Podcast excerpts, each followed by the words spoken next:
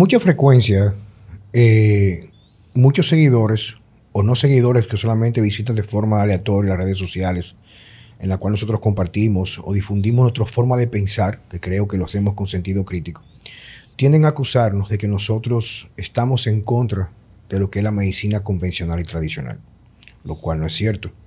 Lo que sí hemos observado, por lo que podemos ver, no necesariamente por lo que se puede validar, si tú quieres validarlo por redes sociales o internet, es que en cierto modo la medicina ha avanzado mucho para tratar las condiciones agudas un infarto de miocardio, un, ya un diagnóstico de cáncer, pero ha fallado mucho en la parte de la prevención, o sea, la parte crónica. Pero, como siempre, invitamos a personas que las consideramos extremadamente interesantes, pero a veces no tan reconocidas como deberían de ser. En este caso, vamos a abordar en el noviembre, que es el mes del cáncer de próstata, para mí un experto en la materia. Hay muchos muy buenos urólogos en República Dominicana pero yo trato de ver en función a lo que me, lo, que me, lo que me compete por mi experiencia, ver el manejo de casos como hiperplasia prostática benigna, cáncer de próstata, diagnóstico cuando otros dicen que no lo hay a tiempo para garantizar una salida elegante y no traumática, especialmente a los hombres que sufren esta condición.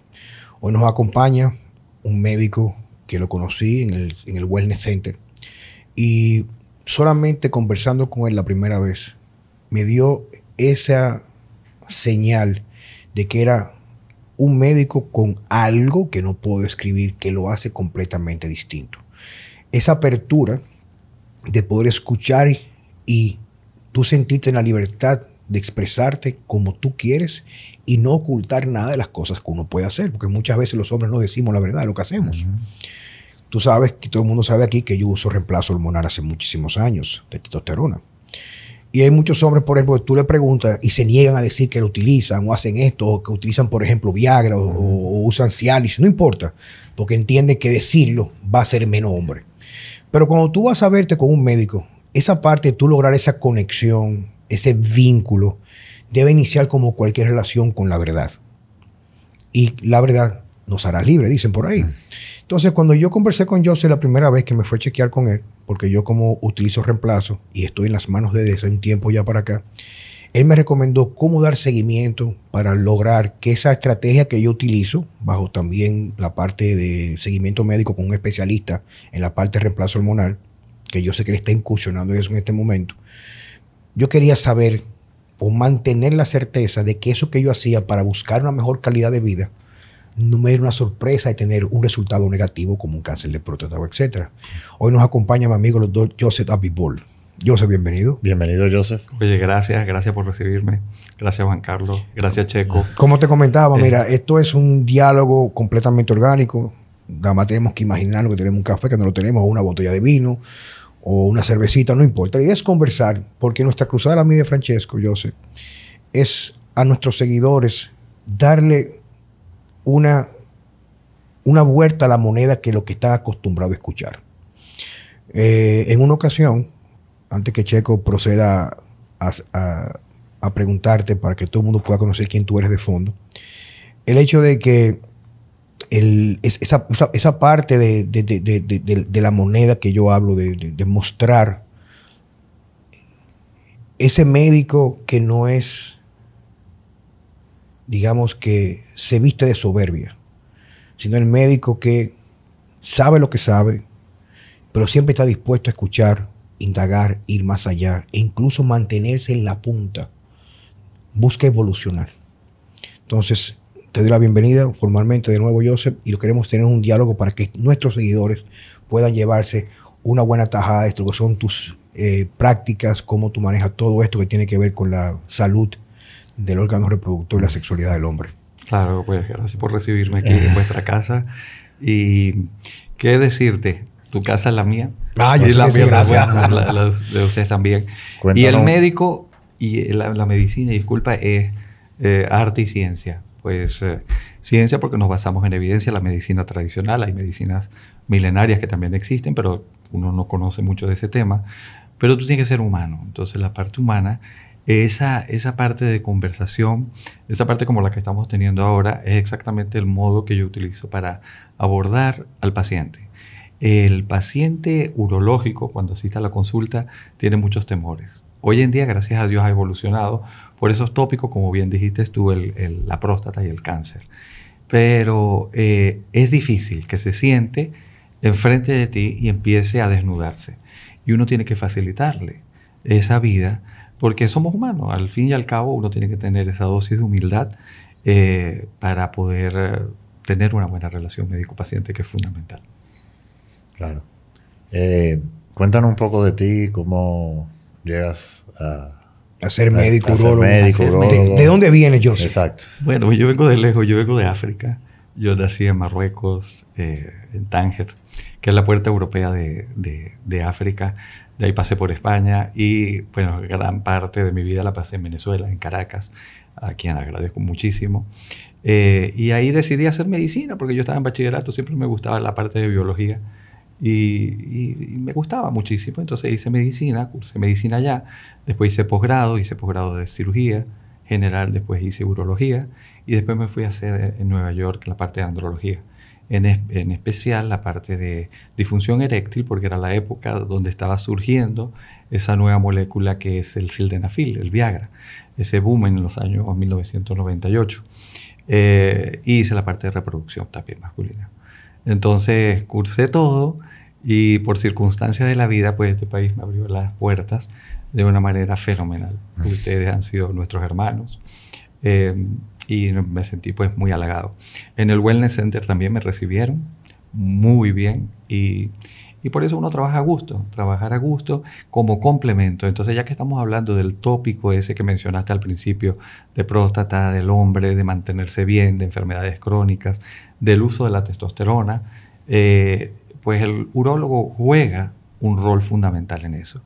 Hoy en día, pues la patología prostática es una realidad que pasamos todos y el cáncer de próstata representa la primera causa o la segunda causa, dependiendo del país, de cáncer en hombre por encima de los 50 años. Y prevención del cáncer de próstata como tal no existe, pero detección temprana. Y tenemos todos los recursos y en República Dominicana tenemos los recursos también para poder eh, diagnosticar a tiempo. Diagnóstico a tiempo es curar la enfermedad y darle calidad de vida al hombre que lo necesita. ¿Cómo, cómo se diagnostica?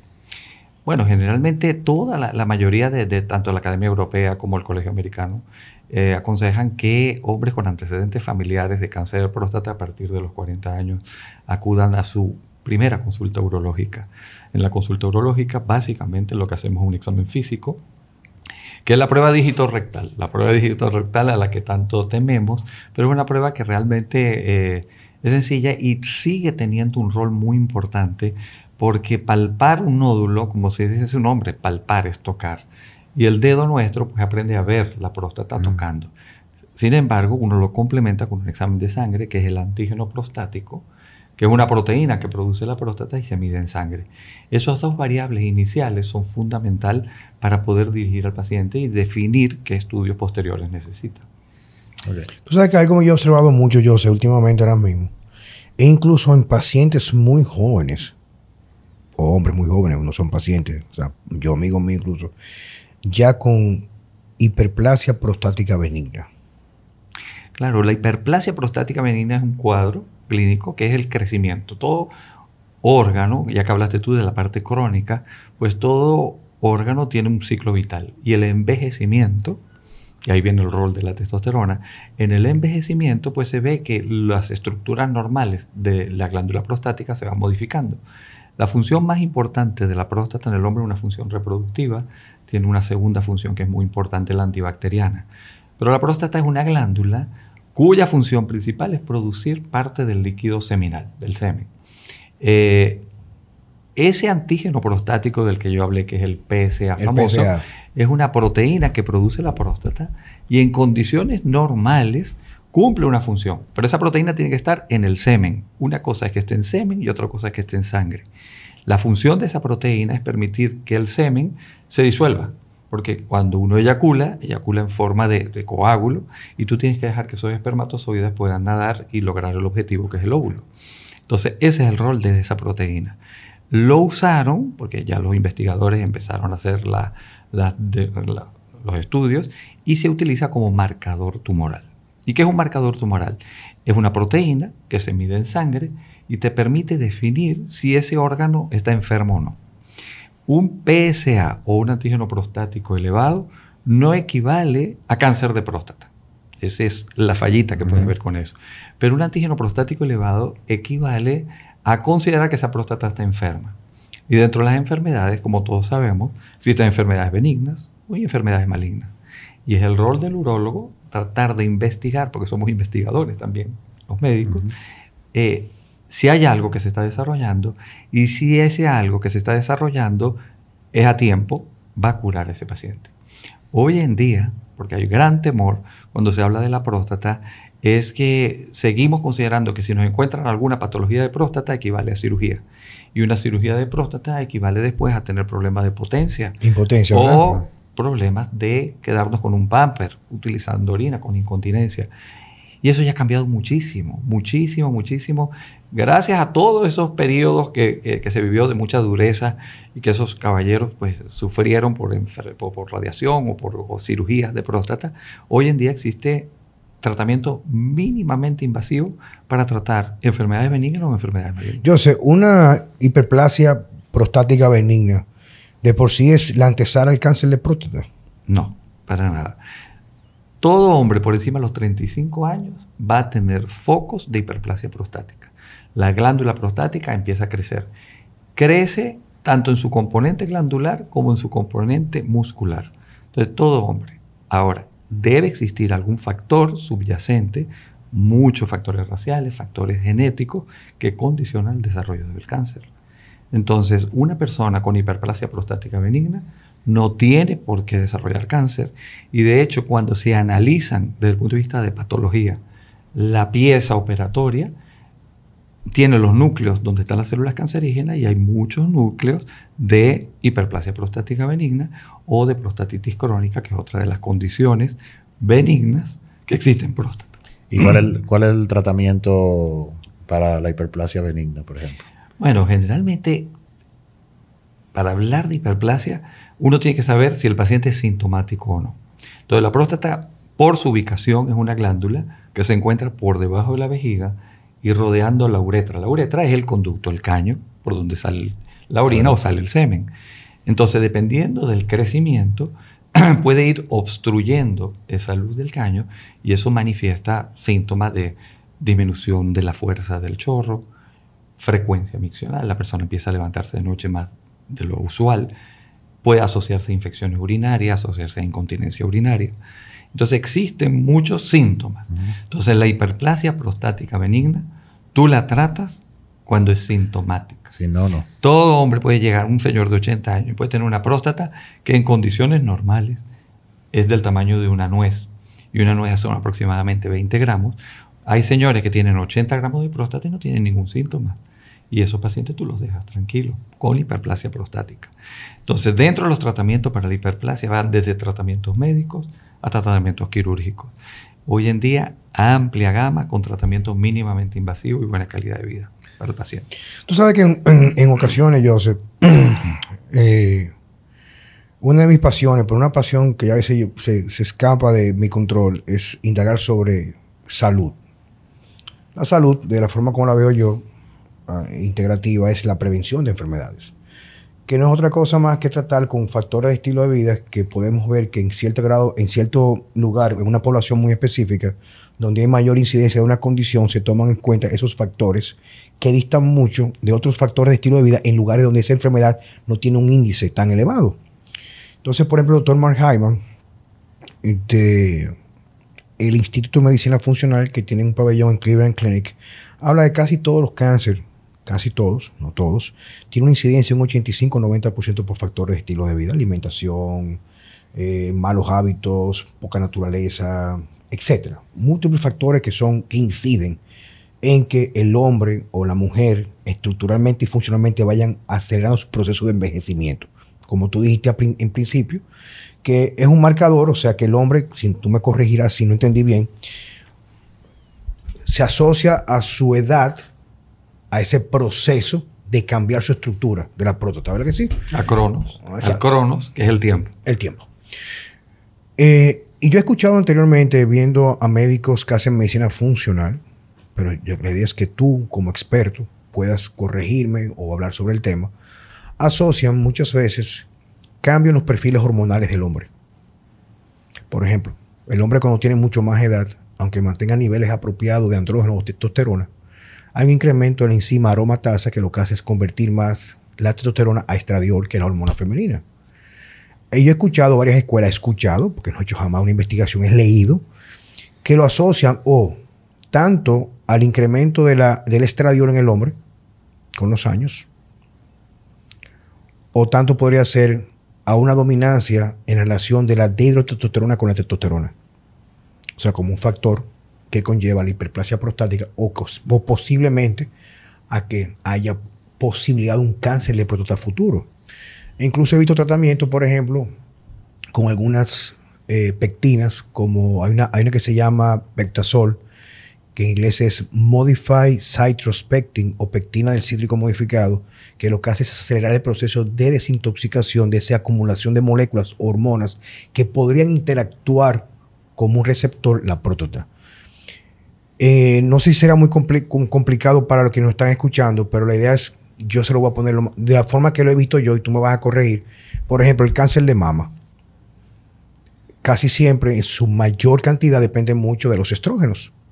Una, dominancia estrogénica, donde la mujer pierde la capacidad de eliminar a través del ciclo menstrual las hormonas que utilizó o no utilizó, y también la contaminación ambiental de moléculas que son asimilares o imitan la actividad de los estrógenos. Por eso las mujeres cuando le dan cáncer de, mama, casi siempre entre los tratamientos se le manda bloqueadores de los receptores del, del, estrógeno, como el, tamoxifeno. En el hombre, según yo he entendido, lecturas, no es que yo he estudiado en un congreso, leyendo, hay muchos libros que tomar no dejará, que hay una relación entre estos perfiles hormonales y el deterioro progresivo de la próstata, tanto a la hiperplasia o al crecimiento, como a desarrollar malignidad. ¿Qué tú me puedes decir de eso? Tocaste un punto que es de, sumo interés. Eh, tanto hombre como mujer producimos todas las hormonas. Todas. El origen de la hormona es el colesterol. Sí, son, así que hormonas los cardiólogos esteroideas, ¿verdad? Es esteroidea. Y, yo sé que los cardiólogos le dan mucha importancia y es fundamental porque el problema real de todo lo que son los infartos y los problemas de, de accidentes cerebrovasculares es el problema que se produce a nivel de las arterias y las placas de ateroma que tienen depósito de colesterol. O sea, ellos le dan mucho hincapié a la parte del colesterol, pero el colesterol tiene un rol también muy importante y que el necesitamos colesterol en el cuerpo para producir, entre otras, todas las hormonas. Entonces, la testosterona se, orija, se origina del colesterol, la progesterona también en una fase anterior a la testosterona, y la testosterona, por acción de una enzima, que es una proteína que la transforma, se transforma en estrógeno, cuyo metabolito más importante es el estradiol. Eso es una cadena, todo, todo existe. Ahora, el hombre tiene que producir muchísimo más testosterona y en menor cuantía estradiol. Nosotros necesitamos estradiol, porque para el metabolismo óseo, toda la parte de osteoporosis que tú dices, mira que el hombre tiene osteoporosis después de, o osteopenia después de cierta edad. He leído también que para la memoria. Y todo. Entonces tú, y para la verba, la inteligencia comunicacional, depende del estradiol, más que de la testosterona. Mujeres son muy inteligentes, saben. Esto, pero eso es fundamental. Ahora, ¿qué pasa? Con la edad, los niveles de testosterona van disminuyendo en el hombre. Y al disminuir los niveles, y eso es lo que nosotros llamamos el hipogonadismo tardío o la mal llamada andropausia. Y es muy importante, el término comercial es muy fácil porque tú dices andropausia, si la mujer tiene menopausia, que es un cese de la función hormonal de estrógeno y progesterona, el hombre va a tener un cese de la testosterona y eso no es realidad. La testosterona baja de niveles, de su rango fisiológico. Nosotros tenemos que tener siempre un rango fisiológico de las hormonas. Cuando tú pasas a rangos suprafisiológicos, puedes tener efectos secundarios indeseables. Eso quiere decir cantidades excesivas por encima. Exactamente, exactamente. Entonces, al bajar la testosterona, pues también se ve con la edad, baja la testosterona y empieza la hiperplasia prostática. Entonces hay como una correlación, una curva inversa. Y mencionaste una sustancia que dijiste en, tu presentación, que es la dehidrotestosterona, que es el metabolito más activo de la testosterona y esa es la que está dentro de la célula prostática. De hecho, uno de los tratamientos de la hiperplasia prostática benigna es usar inhibidores de la transformación de testosterona, de hidrotestosterona, para que no siga creciendo. De, las 5 alfa reductasa, Exactamente, a través de esa enzima. Entonces tenemos el finasteride, tenemos el dudasteride, que también está muy en boga hoy en día por el crecimiento capilar. Entonces generalmente a todos los pacientes que le van a hacer algún tipo de tratamiento por caída de cabello, o por las calvicias o le van a hacer implante, le ponen unos ciclos los dermatólogos de dudasteride o finasterides que son que tienen e, ese objetivo, ¿no? Entonces, eh, ¿qué pasa? El, uso de la testosterona, y por eso me encanta estar trabajando en el equipo con ustedes, porque usted tiene un enfoque integral, un enfoque funcional de la medicina. Nosotros vamos más a la parte de, la medicina tradicional, pero al fin y al cabo, pues tratamos al ser humano. El ser humano tiene que tener buena calidad. Y como tú dijiste, factores que influyen en la calidad de vida y todo eso. Porque ¿qué es la enfermedad? O qué es la salud, por decirlo así, es el completo estado de bienestar físico, mental y social. Y tú necesitas todos unos factores externos para mantenerte saludable. Entonces, la testosterona, con la edad, tú probablemente necesites darle reemplazo. Nosotros generalmente nos enfocamos como urólogos a ver la patología prostática sin medirle niveles de testosterona a esos caballeros. Los cardiólogos se enfocan hacia la parte, oye, vamos a ver la carótida, vamos a ver cómo está la circulación, si tiene ateroma, vamos a bajarle el colesterol, pero pídele a esos caballeros también los niveles de testosterona, puesto que la testosterona, dentro de unos efectos, de efectos beneficiosos, es que es un vasodilatador también. Sí, yo estuve leyendo, para aportar un poquito, con permiso tuyo, aprovechar ese punto. Yo hice un, como claro, como, como no como médico, hice un fellowship en biología y metabolismo vascular del, del American Academy of Anti-Aging Medicine. Y el doctor Mark Houston, cardiólogo, hablaba que en estudios que se habían realizado, incluso tener niveles bajos de testosterona incide mucho en los procesos de deterioro del endotelio y sus funciones para lo que tiene que ver la producción de óxido nítrico, ese tipo de cosas. Y hablaba también, por ejemplo, que llevar los niveles a optimización mejoraba la función incluso de la coronaria y hablaba de esa parte. Y es tan interesante esto que tú dices porque algo que sí es lo que me llevó de por sí, aparte de que, bueno, ya tengo una amistad y un cariño, pero cuando te conocí era el hecho de que tú abordabas todo lo que tú sabes hacer, pero tomaba en cuenta esos factores. El hecho de que no ve la medicina a través de un solamente el, lente de la urología. De la especialidad. De la especialidad, sino tomar en cuenta todos esos factores. Porque, por ejemplo, yo he recibido en estos días un par de señores ya que han tenido historial de setenta y pico de años. Claro, le hago los referimientos a especialistas, así como tú, que yo entiendo que manejan de una forma integrativa todos los factores del ser humano, donde quizás después de un episodio o quizás un diagnóstico de calcificación casi total, le hacen un cateterismo o lo que se hace, entonces le bajan el colesterol prácticamente por debajo de 90, 80 y 90. Y entonces tienen niveles supuestamente adecuados de colesterol para lo que es la clínica de abordaje cardiológico, pero son pacientes que comienzan a sufrir de depresión, comienzan a tener problemas de memoria, etc. Entonces, cuando hablamos de la parte de la urología, Joseph, que es la parte que más me interesa, bueno, me interesa mucho, ya de por sí he aprendido muchísimas cosas que no sabía contigo ahora mismo. ¿Cuáles son las estadísticas actuales que hay? ¿En qué dirección va la estadística en relación a la incidencia del cáncer de próstata?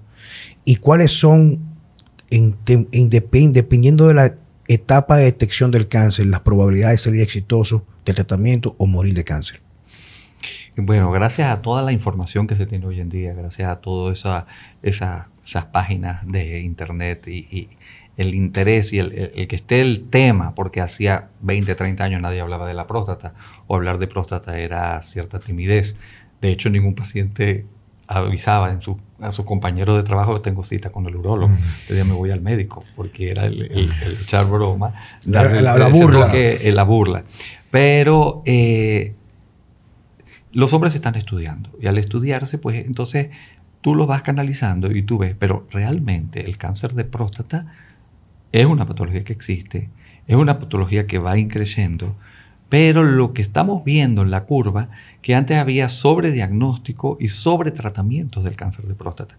Antes, y cuando yo te hablo de antes, hace par de años, paciente con un cáncer de próstata se operaba o se irradiaba automáticamente. El paciente ya decía, perfecto, me curaron la enfermedad, pero ¿cómo te quedó la calidad de vida? ¿Cómo quedaste orinando? ¿Y cómo quedó el factor sexual? sea, la parte de la potencia.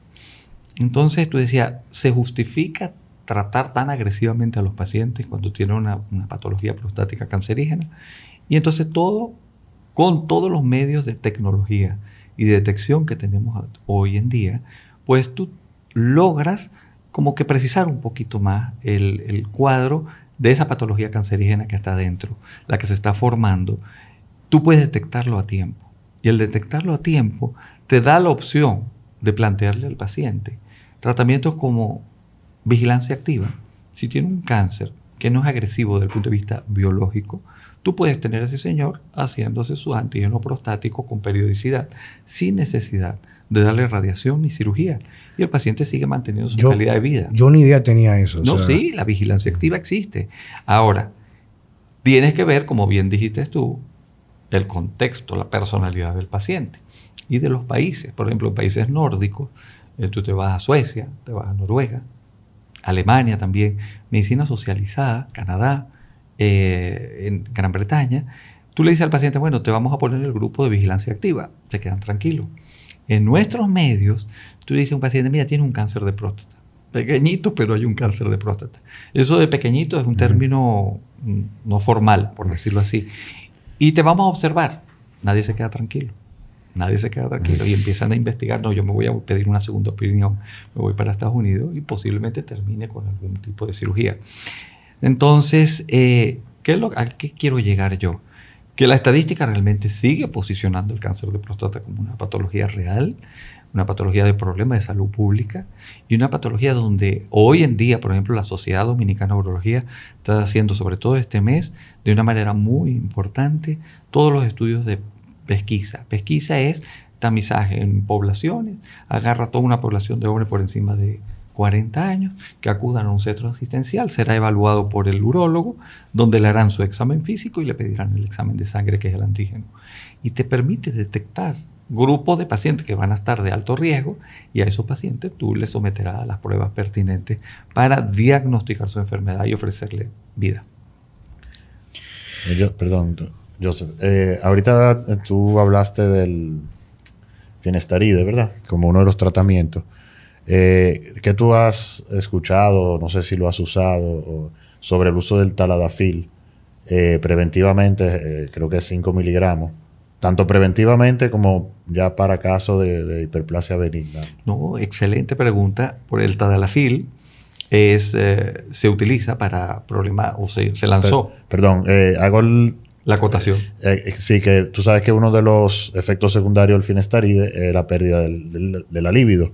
Mientras que con, obviamente con el teladafil tú vas a tener una libido aumentada. No, pero no la libido. ¿Sabes qué es muy importante, Checo? La, parte de líbido, la parte de erección. Sí, la libido es el deseo, es la persona que, Y eso es importantísimo. La apetencia. La apetencia, porque así una persona amanece desgalada en la mañana y me dice, me siento cansado. Cuando una persona que tiene una vida sexual activa importante y de repente te llega a la consulta, dice, doctor, pero ya esa parte no, no me interesa. Entonces perdió el apetito. A ti te pueden poner el mejor plato enfrente tuya. Y si tú no tienes apetito, no lo vas a comer. No comes nada. Y él tiene su apetito, ha perdido. Eso puede estar asociado con disminución de la testosterona. La parte del tadalafil que se utiliza para disfunción eréctil, para aumentar los niveles de óxido nítrico, como dijiste tú, que es un potente gas que permite la vasodilatación de la arteria cavernosa y mantener la erección. Pero también se vio en estudios que relaja la fibra muscular lisa de la próstata y del cuello de la vejiga. Y favorecían esos pacientes la micción. O sea, todos, la mayoría tenían ya focos de hiperplasia prostática. Estaban con síntomas para orinar, decía, me levantaba dos, tres veces en la noche. Ahora no. Ahora yo tengo buena erección y tengo buena micción. Y eso fue una maravilla. ¿Qué pasa con el finasteride? Tenemos dentro de la medicina para la hiperplasia prostática, una de ellas es de la 5-alfa reductasa es el finasteride que actúa sobre el componente glandular de la próstata. Pero tenemos el otro componente, para que la glándula funcione, tiene que eliminar su contenido. Entonces se contrae. ¿Y quién ayuda a la contracción? El músculo. Entonces los alfa bloqueantes, como la tamsulosina, tenemos una cantidad de alfa bloqueantes que permiten también relajar el cuello de la vejiga y la persona orina con más facilidad. Entonces, el Ciali, bueno, el Ciali, pero el Tadalafil tiene su rol en eso, en mantener, vasodilatar la arteria cavernosa para tener una buena erección, si los factores hormonales están bien, y ayuda también a la micción, al igual que los alfa bloqueantes. El finasteride actúa sobre la dehidrotestosterona, yo creo que estoy un poco científico, pero bueno, dehidrotestosterona, que es el metabolito más activo de la testosterona, e impide el crecimiento glandular de la próstata. O sea, disminuye la testosterona. Para, para, ver si yo entiendo, o sea, para... O sea, el finasteride, sí. tú lo que haces es bloquea, la bloquea esa conversión de testosterona a esta otra hormona que podría ser pariente. Que es la que activa el crecimiento. Que es la que incide en el crecimiento prostático. Exactamente. ¿Verdad que sí? Exactamente. Ok. Pero cuando tú bajas la dehidrotestosterona, te disminuye la. Libido sexual. La libido sexual.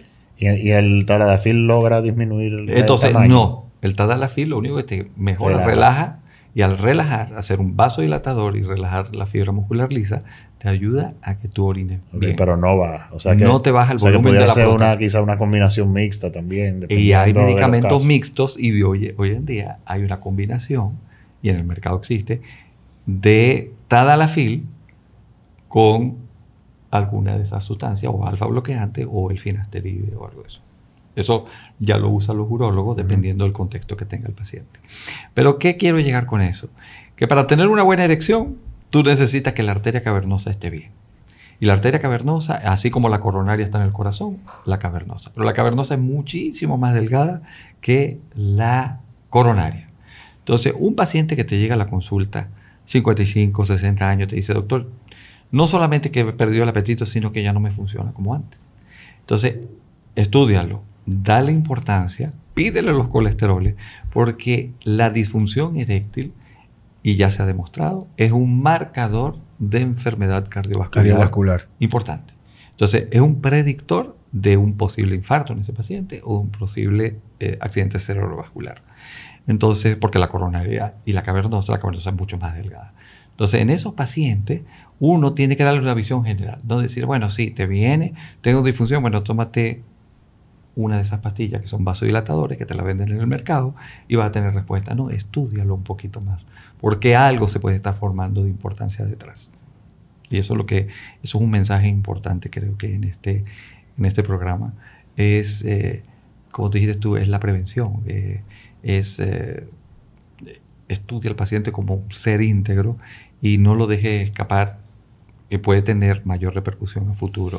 Sí, tú sabes que una de las cosas que yo me, siempre me, ha llamado mucho la atención y me sigue llamando la atención es ese, ese factor donde cuando un médico como tú comienza, comienza, a darle pinceladas de medicina integrativa, va a tomar en cuenta otros factores y como una condición que se puede ver aislada refleja una disfuncionalidad en otros sistemas, como tú decías anteriormente. Por ejemplo, una cosa también que yo vi en el, fellowship o en, esa, en ese taller, ese curso que fue casi dos años, claro, clases, cada, tres meses iba a coger un taller. Él decía que toda enfermedad comienza por la disfunción endoteliar. Ahora el doctor Mark Houston. Y que definitivamente cuando un hombre comenzaba a experimentar disfunción, era un reflejo de un trastorno del endotelio que se reflejaba en todo el sistema cardiovascular, especialmente en todas las arterias. Hablaba de él, así como tú dices. Entonces yo creo que también es un buen mensaje que tienen que llevarse nuestros seguidores que nos están escuchando es que no solamente verlo, verlo del punto de vista de la función sexual, sino que es un reflejo de algo que va a estar mucho más a fondo. En este caso, ¿qué tú recomendarías? Que nos esté escuchando, que comience a tener episodios de trastorno de calidad en la erección, etcétera. ¿Cuáles serían los principales detonantes a este tipo de condición, Joseph? Claro, cuando llega un paciente con problema de disfunción, eh, tú tienes que tratar de investigar eh, causas que estén generando ese problema. Tienes causas eh, médicas, las que dijimos, por ejemplo, cardiovasculares. Son pacientes que muchos de ellos ya tienen problemas de hipertensión arterial, están tomando agentes que ya son vasodilatadores y entonces evita que se llene. Algunos de ellos pueden tener efectos secundarios, generar la disfunción, problemas metabólicos. Entonces, eh, la diabetes puede generar cuadro de disfunción eréctil por factores neurogénicos y factores vasculares. Eh, problemas de obesidad. Entonces, eh, y el famoso ese síndrome metabólico que, que, habremos oído, que es aquel paciente que ya con cierta edad empieza a aumentar la cintura abdominal. Y en esa grasa abdominal es donde están ciertas enzimas que permiten o que hacen que se transforme testosterona en estradiol, en estrógenos, y eh, disminuya también la parte de función sexual. Eh, ese síndrome metabólico muchas veces cursa con problemas de hipercolesterolemia, de trastorno de la, de la insulina, de la glicemia. Entonces, es un cuadro general, por eso se llama síndrome, tiene muchas cosas, pero una de las manifestaciones clínicas puede ser la disfunción y uno como médico tiene que tratar de encasillar eso. Eh, siempre estudiamos al paciente. Desde el punto de vista urológico, pedimos la parte hormonal, importantísimo, saber cómo están los niveles, no solo de testosterona, también hay que pedir los estrógenos y el estradiol. Entonces muchos de nosotros, los especialistas en este área, pues se enfoca solamente a la testosterona. Y puede haber, como bien dijiste tú al principio, la aromatización. Aromatización es la transformación a nivel periférico de la testosterona en estrógeno. Y niveles altos de estrógeno, pues por supuesto van a disminuir también la libido. Eh, entonces, tiene que estudiarse eso. Y segundo, también valoramos al pene como órgano hemodinámico. Como yo le digo, el pene es un órgano que se llena y se vacía de sangre, igual que el corazón. La diferencia es que el corazón es con una frecuencia muy importante, el pene necesita su oxigenación y para que se llene ese famoso cuerpo cavernoso que es el cilindro que se llena de sangre para tener una erección eficaz, tiene que tener una circulación adecuada. Cuando hablamos de circulación, tenemos el elemento arterial, tenemos el elemento cavernoso, que es la esponja que se va a llenar de sangre, y tenemos el elemento venoso.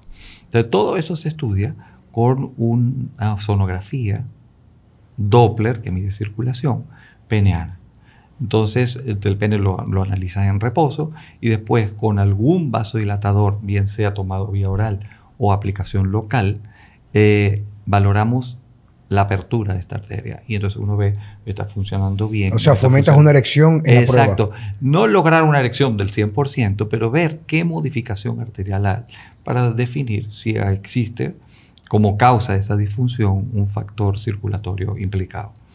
Eh, entonces, valoramos eso fundamentalmente, valoramos la parte médica, la parte de medicación y, por supuesto, también eh, la parte de estado de ánimo que tenga el paciente. Entonces, los niveles bajos de testosterona también asociados con cuadros de depresión. Eh, la parte cognitiva, ahora se está haciendo como, y lo voy a mencionar ahora, Parte del tratamiento del cáncer avanzado de próstata es bloquear la testosterona, que es la hormona que nutre la glándula prostática, sea benigna o maligna. Entonces tú le pones bloqueante a la testosterona y le bajas los niveles a cero. Y se vio que muchos de estos pacientes tenían problemas cognitivos. Cognitivo es, si te dan un crucigrama ya no sabes llenarlo. Si tienes que hacer una suma, pues se te olvida. O sea que hay un papel determinante entre los niveles apropiados de testosterona. Entonces, niveles bajos de testosterona te altera. Y si te altera los niveles cognitivos y los niveles de estados de ánimo, estado emocional, se caen en depresión, o sea, tú estás curando una cosa o estás controlando la enfermedad oncológica, pero como dijiste, tu visión microscópica. Tú tienes que pensar en el hombre como una unidad general y tú tienes que darle. Y entonces en todos esos equipos ya se están involucrando psicólogos y se está viendo a ver cómo regular esa testosterona. Siempre hay un mito, y lo digo, es un mito, del uso de testosterona en pacientes con cáncer de próstata. O el uso de testosterona como inductor del cáncer de próstata. Y eso no es así. O sea, el que va a desarrollar cáncer de próstata, lo va a desarrollar. El que tú uses testosterona y el que nosotros lo usemos es para llevar a niveles fisiológicos, como siempre lo recalco, eh, no te va a aumentar la incidencia del cáncer de próstata el que lo iba a desarrollar, lo va a desarrollar. Hay pacientes que han sido operados de cáncer de próstata y tú dices, oye, yo no le voy a poner testosterona todavía. Generalmente uno espera un tiempo prudencial y el tiempo es ver cómo evoluciona su antígeno para decidir, porque tú tienes que posiblemente ponerle algún tipo de reemplazo si lo amerita, porque estamos hablando, tú le estás curando una patología para que el individuo tenga calidad de vida. No para crear un problema adicional. Exactamente. ¿Qué, ¿Qué, decir? Yo he escuchado muchas veces, inclusive hay una página de un señor que Checo y yo seguimos, no sé si Checo lo sigue todavía, que se llama Nelson Virgil. Nelson Virgil es un tipo que tiene un PhD, en el médico, tiene un PhD creo que en, química o bioquímica. Y él es gay, él es homosexual, él contrajo SIDA hace muchísimos años, cuando tuvo el auge en los 90 por ahí. Su pareja murió y él, eh, buscando la parte alternativa, comenzó a utilizar reemplazo de testosterona y en la actualidad se mantiene como un roble, o sea, con muy buena condición física en sus sesenta y pico de años. Entonces él decía, dicen, eh, él tiene una, eh, se llama, no, no recuerdo ahora mismo cómo se llama la página de él, Testosterone for Life, se llama, y tiene un libro incluso. Él habla de la testosterona, con, claro, con, con chequeo con su equipo de médicos urólogos, que el PSA, ese tipo de cosas. Él dice que utilizar de forma no continua, sino aleatoria, sildenafil o Viagra, mejora mucho la capacidad del cuerpo cavernoso e incluso los niveles de testosterona. Dice que lo ha visto eso como un resultado de que te aumenta la, la seguridad para la intimidad por la calidad de la erección, dice él, y que lo, recomienda. Reitero, no es médico, yo soy una gente que leo muchísimo. ¿Qué opinión te tiene eso? Claro, el, bueno, el uso de la testosterona fundamentalmente, yo me baso en la clínica y en, eh, en, los exámenes de laboratorio, pero fundamentalmente en la clínica. O sea, la entrevista del médico, porque hay un cuestionario específico que lo sacó la Asociación Americana de Urología y la Asociación Americana también de Andrología, que son 10 preguntas que se le hace al hombre para ver si está poderlo encasillar si es bajo de testosterona o no. Pero en la primera entrevista, tú ya sabes por qué está consultando el paciente, si hay sospecha que está, flojo. Está flojo. está flojo, desanimado. no solamente la parte sexual, sino está desanimado. desanimado. Dice, perdió masa muscular, eh, está desganado, viene con su pareja, dice, bueno, él ya no quiere hacer nada. O sea, y ni siquiera el rendimiento a nivel laboral es el mismo. Entonces tú debes estudiarle en ese paciente y decir, mira, vamos a pedir la parte un anexo, son los exámenes de laboratorio. Ahora, en pacientes que son inmunosuprimidos, en pacientes que son oncológicos, donde se pierde tanta masa muscular y todo eso, pues se han sacado trabajo de decir, oye, vamos a medirle, caballeros, los niveles de testosterona y vamos a ver si con un suplemento de testosterona puede mejorar. Claro, no está definido 100%, pero hay trabajos que hablan a favor de eso, de darle. El sildenafil que es el vasodilatador, la primera molécula que se sacó vía oral para vasodilatación de la arteria cavernosa, se había sacado todo eso con fines cardiovasculares para la arteria coronaria. Toda, toda esta medicina se descubren porque el problema cardiovascular era una realidad. O sea, a nivel mundial, todo lo que son infartos ya se ve, representan un problema para la sociedad, un problema de salud pública. Y entonces se sacan medicamentos vasodilatadores. Y se vio que con el Viagra cuando se estaba dando, esos pacientes masculinos empezaban a tener elecciones satisfactorias. Entonces, el mundo urológico dijo, bueno, vamos a empezar a utilizarlo en este medio. Ahora, para que el Viagra o cualquiera de estas moléculas vasodilatadoras actúe, tú necesitas unos niveles de testosterona adecuados. Deseo. Si tú tienes niveles de testosterona bajos, ni que le des megadosis de eso no vas a tener respuesta. Entonces es importantísimo hacer ese hincapié. Antes se consideraba y te estoy hablando eh, alrededor del año 2000, que los problemas endocrinos asociados a disfunción eréctil eran muy bajos. Y hoy en día no. Tú tienes que ver que existen problemas reales de baja de testosterona y que el paciente con la terapia sustitutiva va a tener beneficios. Y beneficios en todo sentido. Para el que estamos hablando del sildenafil, para su función sexual. El uso, por ejemplo, del tadalafilo, que mencionó Checo, eh, es toma diaria y de toma de área porque eso te ayuda a vasodilatar y a proteger todo lo que es el endotelio vascular. Y la enfermedad endotelial es el origen de todas las enfermedades cardiovasculares. Y considerando una enfermedad cardiovascular, la disfunción eréctil. Entonces, el uso toma diaria no representa absolutamente ningún riesgo para el paciente y, es más, es beneficioso. Y hay gente que tenemos la cuestión de decir, entonces yo para tener una erección voy a depender la dependencia. Eso no crea dependencia. O sea, la persona que tiene un buen tejido eréctil y tiene buenos niveles de testosterona y desde el punto de vista físico y neurológico está integrado, va a tener una buena. Con o sin estos vasodilatadores. Pero el que lo amerita lo puede tomar todos los ¿A partir de qué edad se recomendaría el consumo de el tadalafil? No hay una edad específica, pero el paciente cuando ya te consulta, porque hay gente joven que tuvieron miedo escénico la primera relación y entonces tuvieron una disfunción eréctil. Y ese cuadro es un cuadro muy agudo, muy puntual y tú no le puedes decir, bueno, tómate de por vida el tadalafil. Tú tienes que tratar de corregir, que evite ese trauma para que no se forme como una película y cada vez que vaya a tener un encuentro le venga esa imagen. O sea, que es un factor emocional que incide. Es que tiene que haber. Recuérdate que somos biopsicosociales. Y si la parte, el, y como yo se lo digo a todos los pacientes, nosotros, el caballero tiene dos cabezas, pero la cabeza arriba tiene que pensar. La abajo tiene que pensar. No, no la pongas a pensar, ponla a actuar. Entonces, si tú la pones a pensar, mira que voy a hacer esto, que se me va a perder, no, no voy a funcionar, no voy a quedar bien, eso no se te va a parar ni que tomes nada, ni que tengas los niveles hormonales bien. Entonces tú tienes que tener toda una cantidad de neurotransmisores en forma adecuada, más los niveles de testosterona cuando son buenos, y si tú ameritas el uso del tadalafil, pues dáselo. Yo no se lo, vamos a decir, recomendado por guías, decir, úsalo a partir de tal edad, eso no, no. Yo no sigo esa línea. en base a, los síntomas que pueda tener exactamente, la persona. Exactamente. Sobre, sobre una pregunta que quedó en el aire, Joseph, eh, puntual. Cáncer de próstata. ¿Cuáles son los casos donde se, cómo se llama el estado tardío de diagnóstico que no da buen resultado al final para la vida del paciente? Bueno, el cáncer de próstata tiene diferentes etapas, como cualquier cáncer. Eh, en etapa tardía, ya cuando ya salió de la glándula prostática, ya empieza a haber ganglio, empieza a haber metástasis, pues generalmente todos los tratamientos que se le ofrece a ese paciente, desde el punto de vista oncológico, son tratamientos que llamamos paliativos. Paliativo es aliviarle la, carga que tiene, darle calidad de vida hasta el momento, porque el paciente pues, tendrá su curso evolutivo y el fallecimiento por la misma enfermedad.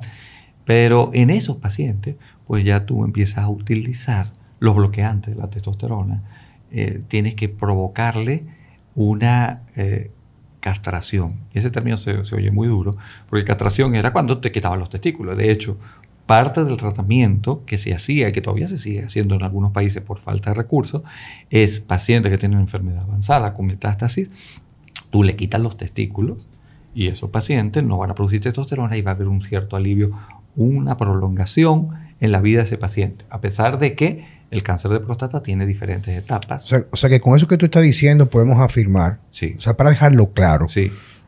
para aprovecharte y, todo el mundo pueda aprovecharlo. Yo no quiero que lleguen los pacientes a ese momento. Es que, definitivamente hay un factor hormonal que incide en el cáncer prostático. Es lo primero. Sí. Segundo, que de forma primaria o a través de la conversión de la testosterona a la dehidrotestosterona es lo que va a incidir en la proliferación, el crecimiento o el avance de la enfermedad?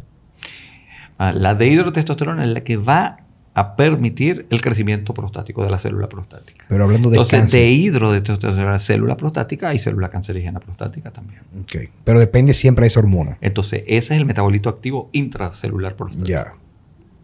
De la testosterona. Recuérdate que la testosterona como hormona va en circulación. La que tiene utilidad es la testosterona libre, y hay una testosterona que está unida a una proteína que es muy pequeña. Sex hormone binding globulin. Exactamente. Entonces, tú lo que tratas de ver es que esa testosterona que va a ser biodisponible, la biológicamente activa, va a actuar sobre los diferentes receptores de testosterona en todas las células del cuerpo. Cuando hablo de células del cuerpo, célula grasa, célula de tejido adiposo, eh, células eh, cerebral, célula muscular y célula prostática y célula testicular. Y esa testosterona se une a ese receptor en la membrana, que es lo, que envuelve la célula prostática, y entra dentro de la célula prostática y por medio de esa enzima se transforma en dehidrotestosterona, que es el metabolito más activo que hay. Entonces, eh, eso es importante porque eso, de hecho, para cáncer avanzado de próstata, el tratamiento de la castración. Quita la testosterona para que esas células no sigan en actividad. No sigan alimentándose, ¿verdad? Exactamente. No sigan, por lo menos la, la mantiene desnutrida. Para los muchachos que nos están escuchando aquí ahora mismo, que utilizan tratamientos por mucho tiempo de cantidades suprafisiológicas de andrógenos y análogos derivados de la testosterona, ¿cuál debería ser el seguimiento con un urologo como tú? ¿Con qué frecuencia debería? Asumamos que esa persona decide, como yo lo hice hace, por mucho tiempo en mi juventud, que lo hice, y la verdad, cuando competí en fisiculturismo, esas personas jóvenes que me están escuchando, que es parte del público que queremos llegar, Francesco y yo, a través de ti, para hacer conciencia, no para decirle qué hacer con su vida, sino cómo prevenir un problema. ¿Con qué frecuencia deberían de verse con un urólogo, con Joseph Abitbol? Un muchacho de 24 años, 19 años, 25, 30 años que hace culturismo, que usa dosis suprafisiológicas que van entre, entre 500 miligramos hasta 2 gramos semanales de testosterona con otro tipo de análogos que usan lo que llamamos en el culturismo, en el underground, polifarmacia para potencializar esos cuerpos que no se consiguen jamás por recursos naturales y que es, yo estuve ahí, o sea, no estoy criticando a nadie, por Dios, sino abriendo conciencia. Y aquí estamos en esto, esto, es importantísimo porque uno siempre en, los congresos, en las conferencias, siempre ponemos el ejemplo, bueno, el físico-culturista, porque el físico-culturista es el punto máximo en la pirámide en la en, el, la utilización de todas estas eh, eh, sustancias anabolizantes y que ellos necesitan porque ese es, vamos a decir, su profesión o su, su objetivo en la vida y uno no es quien para interferir, pero uno es quien para orientar. Entonces, tú hiciste una pregunta importantísima porque tú tienes que ver el grupo etario. Y dependiendo de la edad, porque una persona de 24 años tú le puedes dar y, y va a amortiguar, porque los fisicoculturistas, no todo el mundo los fisiculturistas terminan o con problemas de cáncer de próstata o con problema otro que el de fertilidad. Entonces uno dice, oye, el fisicoculturista no va a tener hijos porque tú estás aboliendo todo lo que es la parte del eje hipotálamo Entonces tú dices, ya no va a tener hijos. No, no, eso no es así. Pero definitivamente el uso de estos anabolizantes hasta se habían planteado como anticonceptivo. Sí, inclusive tengo unos estudios que yo vi en el en el Journal de England, que si yo qué urología tengo yo, pero viejísimo, que se, utilizaba 250 miligramos de testosterona por periodo de 12 semanas y ya casi siempre la cuarta, quinta semana, prácticamente el control de esperma bajaba prácticamente. Bajaba, pero una cosa es importante. Tú necesitas un espermatozoide que tenga las pilas puestas para embarazar. Entonces, el bajar no, a ti te interesa reducir. ¿Y qué es reducir? Reducir, cere a cero. Cuando tú hablas de planificación familiar, o tú dices, yo quiero anticoncepción, tú no puedes tener ni un óvulo ni un espermatozoide. Es cero. Entonces el testículo tiene dos funciones. Una, endocrina, que es la testosterona, que es la fábrica más importante en el cuerpo, y otra que es exocrina, la eh, producción de espermatozoides. Y con todas estas sustancias, pues se puede ver afectado. ¿Pero qué es reversible? La parte de espermatozoides sí, porque son hormonas de alta, son células de alta replicación, y cuando tú mejoras el medio, pues pueden comenzar a desarrollarse. La parte de los chequeos, como dijiste tú, a partir de los 40 años, que hay gente, todos los anti-aging, porque hoy en día lo que buscamos es calidad de vida, la gente más longeva. Vivir mejor y, más. Quiere, verse bien. O sea, no es que se retiró y se va a sentar a ver el televisor con las piernas puestas en una chaise longa o tomando un ron o tomando una cerveza o jugando dominó solamente. Quiere estar activo. Entonces, yo estoy de acuerdo en que el anti-aging tú tienes que utilizar hormona que se te bajó con la edad, pero siempre súbela a los rangos normales. Ahora, si ese paciente está en el gimnasio y requiere y tiene buena asesoría con personas capacitadas como ustedes dos, porque no todo el mundo es capacitado en el medio, entonces ese seguimiento una vez al año. Si tuvo antecedentes él familiares de cáncer de próstata, pues cada seis meses puede hacerse su antígeno prostático y uno lo controla. Ustedes, como especialistas que reciben y que tienen sus, sus, clientes, pacientes también, y lo quieren y lo siguen muchísimo, es pedirle su antígeno prostático. Yo he visto que ustedes lo piden siempre. Dentro de la gama de los exámenes analíticos incluyen no solamente el perfil hormonal, sino el antígeno prostático. No, no, no solamente eso. Ahora cuando yo recibo eh, clientes que van a la parte que es mi fuerte, que es lo que yo amo más, es la intervención de restablecer o lo que yo hago para la salud a través de los hábitos, alimentación, ejercicio. Y muchos, cuando yo lo evalúo, por ejemplo, veo que no son candidatos para reemplazo hormonal porque tienen niveles apropiados, pero quieren el extra. Ya no quieren solamente la parte sentir, sino quieren verse bien. Yo tengo ya aproximadamente como un año, año y medio que hago referimiento para Joseph automáticamente, pero yo necesito el aval de un médico que vea más allá de lo que son mis capacidades para garantizar y tener un control en un futuro que bajo un tratamiento la culpa no sea el practicante, sino tú tienes un antecedente previo que tú no lo tomaste en cuenta y que lo que tú utilizaste no te llevó, sino fue detonante para acelerar el proceso. Y el cuerpo pasa factura. Ese cuerpo pasa factura. yo, yo, tengo muchachos competidores que yo le he mandado a Joseph no todos van, porque son medios, tú sabes, casi creen que todos se lo saben y que, nunca, y que, nunca, y que, nunca le va a tocar. Y le digo, viejo, es que tienes que ir, papá, porque tú no vas a competir toda la vida. Y usualmente con un monitoreo con tu sonografía, con tu PSA, etcétera, podemos saber dónde tú estás, hacia dónde tú puedes ir, teniendo en cuenta dónde tú vienes. Exactamente. Porque si tú no tienes un control, ¿cómo tú vas a saber? Hay personas, por ejemplo, que me dicen a mí, por ejemplo, mire que estoy haciendo la dieta que, usted pone ahí y me salió este valor. Está mal, digo, pero ¿cómo sabemos si está mal si no sabemos tu, tu valor anterior? Entonces, claro, una dieta no es, no es un medicamento, pero toda persona que tenga cualquier trastorno, ya sea obesidad, cansancio crónico, etcétera, no importa lo que sea, lo correcto es verse con un médico facultado para hacer un chequeo de todos los perfiles cardiometabólicos, endocrinos, para servir como referencia de entrada cómo tú estás y cómo tú estás luego del, del tratamiento. Porque tú no puedes decir yo estoy mal si tú no sabes todo anteriormente. Claro. A lo mejor tú estás mejorando, pero estabas peor o a lo mejor tú estabas muy bien y empeoraste o te saliste de tu equilibrio. Entonces, esa parte es importantísima. O sea, ahora mismo, y es que es lo que yo digo, que existe una doble moral hoy en día, una doble moral, porque al fin y al cabo, lo que tú piensas a los 20 años, tú no lo vas a pensar a los 40 ni a los 50. Y en la medida que pasan los años, ya tú vas dejando todas esas ideologías que tú tienes, pensar ser el abanderado o el último de los moicanos, de que tú no haces nada y tú quieres desempeñarte bien. Tú quieres vivir como tú dices, con calidad.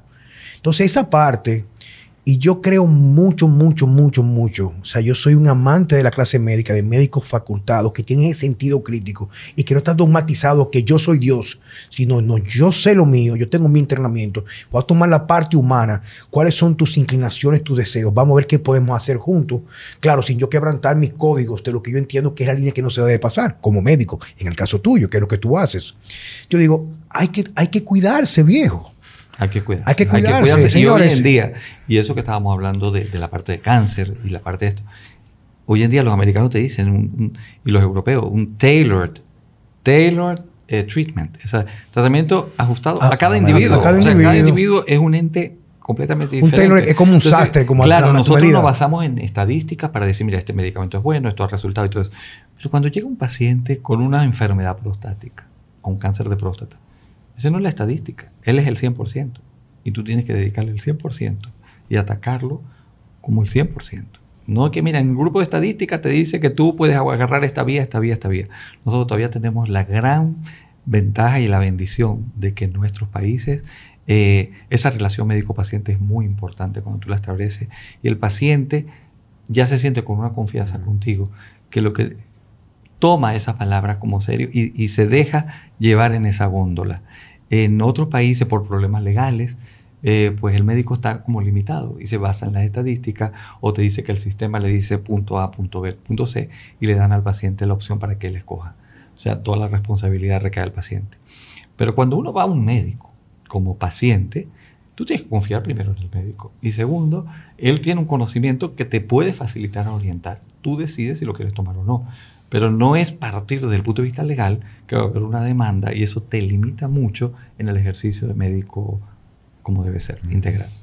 Yo sé, tú sabes que un problema eh, muy grande que hay en nuestro país, ya que estábamos hablando de atletas, eh, es los peloteros, pero jóvenes, o sea, los, 12, 13, 14, 15 años, que, que lo están preparando para, para que lo firmen y a esos muchachos, eh, los entrenadores, muchos, eh, para que ganen peso, lo, ponen en ciclo de esteroides. Muchas veces ciclos, primero, eh, desde un punto de vista ético, yo pienso que un niño... Desproporcionado. Un niño, vamos a decir, porque una, persona de 12, 14 años, un puber. Exacto.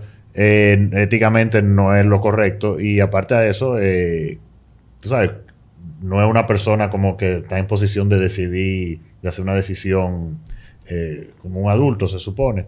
Y muchas veces los padres, eh, por desconocimiento y, pensando en, lo que viene, eh, dejan que ese entrenador haga lo que sea. No sé si te han llegado casos, porque recientemente una doctora que, entrena ya,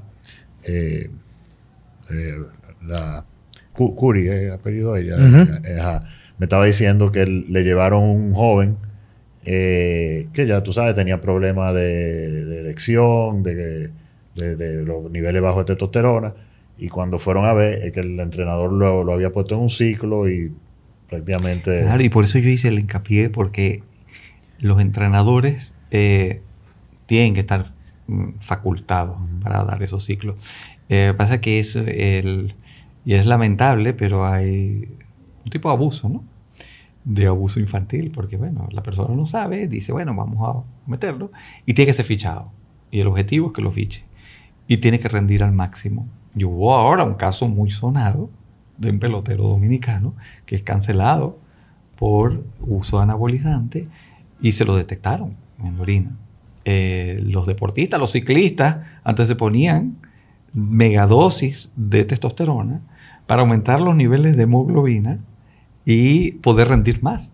Y hubo, eh, ¿cómo se dice? Sanciones. Y escándalos y sanciones. Ahora, yo no estoy de acuerdo completamente con, con ese exabrupto, porque en el momento de la pubertad, es cuando hay la explosión. O sea, hay dos explosiones importantes. Cuando hablo de explosiones son picos importantes de testosterona, que es en el desarrollo del, de, la gona, del carácter sexual, durante el desarrollo intrauterino y durante la pubertad es el segundo pico más importante, que es cuando esas células, eh, las gonias, que nosotros decimos que son las células basales, necesitan ese aporte de testosterona para que comience la espermatogénesis. Y ese es el desarrollo. Y justo en ese momento, tú le estás poniendo unas megadosis de testosterona sintéticas. Porque una cosa es la testosterona sintética, otra cosa es la testosterona bioidéntica y otra cosa es la testosterona que produce tu propio testículo. Para que haya una espermatogénesis adecuada, tú tienes que tener niveles de testosterona intratesticular adecuados. No que tú le diste una ampolla semanal o cada tres meses o trimestral, se le puso testosterona sintética, porque con eso alteras completamente el eje hipotálamo hipófiso gonadal con las repercusiones pertinentes. O sea que una, eh, quiero aprovechar un aporte, Joseph. Yo comenté hace un ratito que había una doble moral. La doble moral es la siguiente. Al fin y al cabo, el objetivo de quien recomienda a un muchacho de este tipo eh, uso de medicamentos para mejorar su desempeño, el interés no es que firmen al muchacho, sino sacar el dinero a los padres. Porque casi siempre los que trabajan con béisbol, con pelota, ya saben cuando un muchacho tiene las condiciones para poder ser.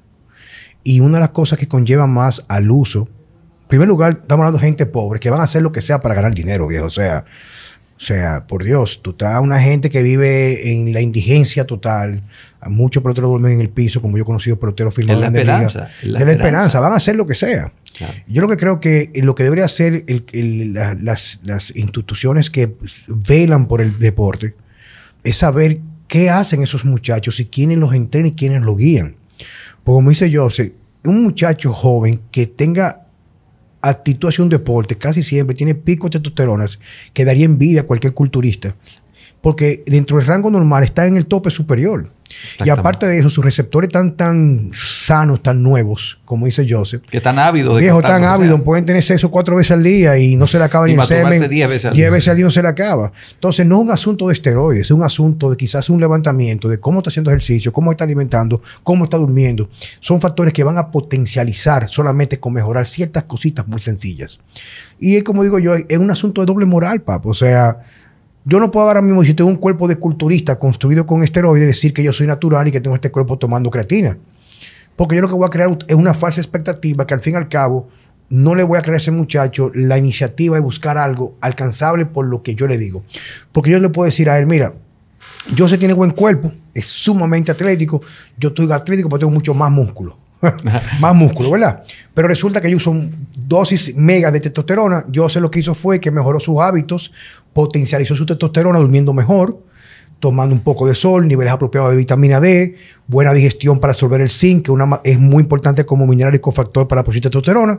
entrenó correctamente, no abusó, descansó y logró un cuerpo atlético admirable. Entonces tú le muestras la, dos caras la, la caras de la moneda. Digo, esto es con esteroides, va a ser algo ficticio, pero me siento muy bien porque va a ser el tipo más fuerte del, lugar, pero no es sostenible en el tiempo. Exacto. Entonces la idea es ser honestos con las personas. Yo no soy pro nada, yo no soy pro testosterona, yo soy pro la honestidad y hablar y a la gente decirle que si tú tienes como joven un problema de líbido, un problema de baja testosterona, quizás no es reemplazarte con testosterona es desplazar los malos hábitos que te llevan a suprimir tu testosterona, porque la naturaleza, como dice la doctora Susan Mack, es una hormona de lujo. Te la da cuando un hombre o una especie está más en consonancia con su entorno natural y su perspectiva evolutiva. Tú te vas a, los campos aquí, Joseph, a los campos. Muchachitos de 12, 11, 12 años masturbándose 5, 8 veces al día. Y yo recibo muchachos de 18, 20 años en mi práctica. Cuando le hago la testosterona total, viejo, la tienen prácticamente en 1.9, 2.0 castrados, pero tienen la insulina en 40, la glicemia en 110, la vitamina M en 12, no hacen ejercicio el día entero en la televisión o en la computadora, lo que comen son alimentos que no aportan nutrientes para potencializar su masculinidad. Entonces estamos viviendo una crisis y la solución no es el reemplazo, la solución es decir la verdad y crear modelos que sirvan como punto de referencia o a seguir, donde se, se ventile una masculinidad sana, equilibrada, de que esa masculinidad, masculinidad perdón, permita decir yo quiero ser como fulano, pero no en base a la mentira o a la manipulación. No, es verdad. Es, Ese, es mi definitivamente, y tú sabes que hoy en día pues el físico forma parte con toda esta información de TikTok, Instagram y todo eso, todo el mundo se tiene que ver impecable. Y cuando a ustedes les llegan a los gimnasios, pues ya quieren los cuadritos, ya quieren tener su glúteo perfecto, ya quieren tener todo. Y eso no es de la noche a la mañana. Pero tú tienes que educar, educar. Pero como dices tú, en esos medios siempre van a existir. Y el, pescar, el tratar de, eh, estimular, de decir, mira, vas a tener un futuro, él va a ser un pelotero, él va a ser un tremendo futbolista, él va a ser un tremendo ciclista. Eh, ¿Cuántos llegan a eso? ¿Y cuántos quedan, pero dañados? Entonces eso tienes que valorarlo. Es una cuestión educativa, es muy complejo, pero yo lo que quiero que quede como, como mensaje es que tiene que haber un equilibrio en la vida que la educación continua, la información, la gente tiene que buscar su información y hoy me encanta, porque el paciente cuando viene a la consulta ya sabes dónde queda la próstata, qué es la próstata y qué es el cáncer, cosa que no existe. Ahora falta saber, falta saber dónde está Joseph Bibor en su práctica. Yo sé, pero para nuestro yo público. Estoy aquí en Santo Domingo. Bueno, yo trabajo aquí en Santo Domingo y en Punta Cana. En Santo Domingo estoy en el Santo Domingo Wellness Center y estoy en MedicalNet B. Y en Punta Cana estoy en Punta Cana Doctors. Y, agradecido enormemente a ustedes por invitarme a este programa y a este país por haberme recibido. Quiero dar testimonio que fue un poco difícil traer a Joseph, no porque él no quería. En primer lugar, porque él, como que, ¿qué es lo que vamos a hacer ahí? Tú sabes, digo, Joseph. Prácticamente, o sea, claro que la gente te va a conocer, pero que yo, yo y Francesco tenemos una cruzada de concientización de que la gente encuentre un punto de equilibrio donde no se vaya al extremo y pueda vivir con plenitud.